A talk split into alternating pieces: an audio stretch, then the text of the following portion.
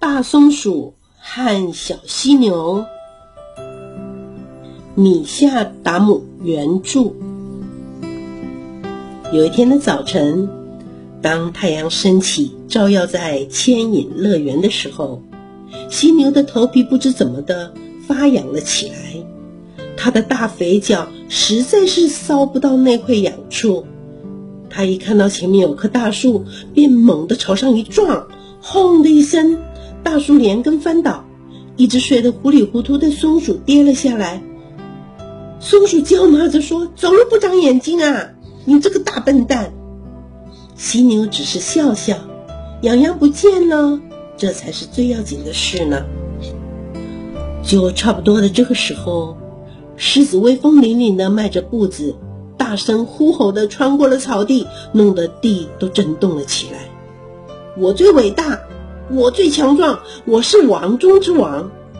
一只小老鼠从洞里探出了脑袋，吱吱嘎嘎地说：“你把我吓得魂都飞了。强者应该要帮助弱小，那才能证明你的强壮啊！”但是狮子只是笑笑，然后用它那一撮尾巴毛朝老鼠的脸上扫起了一阵沙土。不久之后，一只鳄鱼。龇牙咧嘴的发出了非常吵人的怪声音。坐在附近叶子上的小青蛙埋怨地说：“够了吧，你那样吵吵闹闹的，叫我怎么捉得到苍蝇呢？”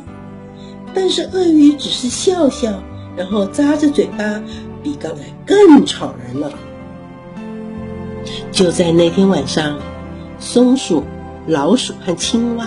召集了牵引乐园所有的小型动物们，聚集在一起举行会议。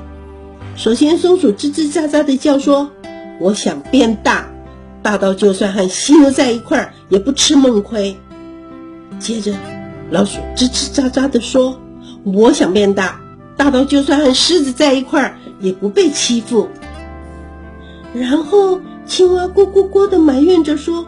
我想变大，大到就算和鳄鱼在一块儿，也不总是倒霉。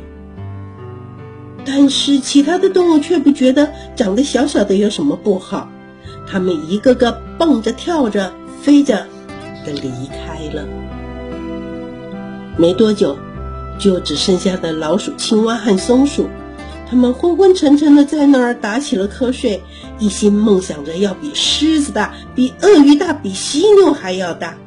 然而，当太阳再度升起，照耀在牵引乐园的时候，奇怪的事情发生了：松鼠、老鼠和青蛙一觉醒来，居然成了巨无霸，他们高兴的不得了。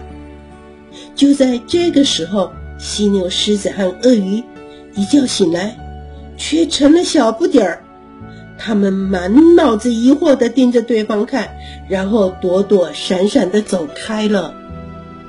但是松鼠很快的就发现，当个巨无霸并不是那么轻松。比如说，树枝会被它沉重的身体给咬断了，而它为了寻找几百磅橡树的果实做食物，整天忙得不得了。什么犀牛，什么吃不吃亏的事，连想都没有时间想。他怀念自己曾经轻得像根羽毛。从一棵树上蹦到另外一棵树，又有好多的坚果可以吃的美好时光。小犀牛也没有好到哪里去。现在，当它猛然朝大树一撞的时候，只会感到一阵头昏目眩。以前每个人都很怕它，但是今天它却成了个缩头缩脑的胆小鬼。犀牛对于自己曾经那么讨人厌而感到十分的惭愧。大老鼠不可能再住回它原来的洞穴里了，而再挖个新家实在很辛苦。它不明白自己为什么曾经那么想要变成比狮子还大。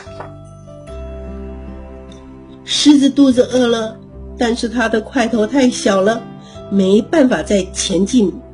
扑捕猎物，难道我得退而求其次的像驴子一样嚼着青草吗？他愤愤不平，生气地抽着尾巴，可是连株小草都没有摇晃。狮子对自己的自大和骄傲感到后悔。大青蛙坐在池塘里，悲惨的咕咕叫。它整天费劲地捉着苍蝇，但是怎么样也填不饱它的大肚子。青蛙真希望自己没有许过这个愿。而小鳄鱼吓得不得了，它怕自己被鱼给吃掉了，送了小命，所以不敢接近水边。当他听见青蛙咕咕咕的叫的时候，害怕的浑身上下，包括尾巴都抖了起来。他对自己曾经那么的蛮横粗鲁，衷心的感到抱歉。那天晚上，所有的动物，不管大的小的，聚在一起举行会议。大家都同意事情不能再这样下去了，他们发誓要做好朋友。犀牛不再撞倒树木，狮子不再大声吼叫，而鳄鱼呢，也不再一天到晚的咂嘴磨牙。而当太阳又在升起的时候，照耀在牵引乐园，动物们一觉醒来，发现自己已经恢复了原来的大小。松鼠、老鼠和青蛙。又成了小不点儿，而犀牛、狮子、鳄鱼也变回了大家伙。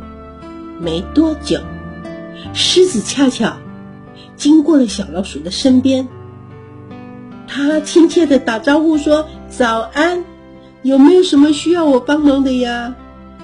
老鼠吱吱吱的笑着说：“哦，一切都很顺利，谢谢你这么好心的问我。”就在这个时候。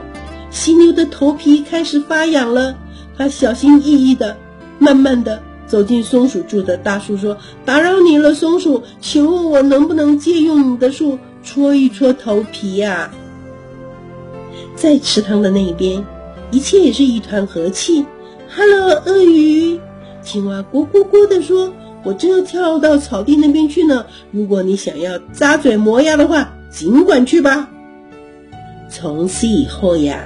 牵引乐园的动物们过着充满和平及友谊的好日子。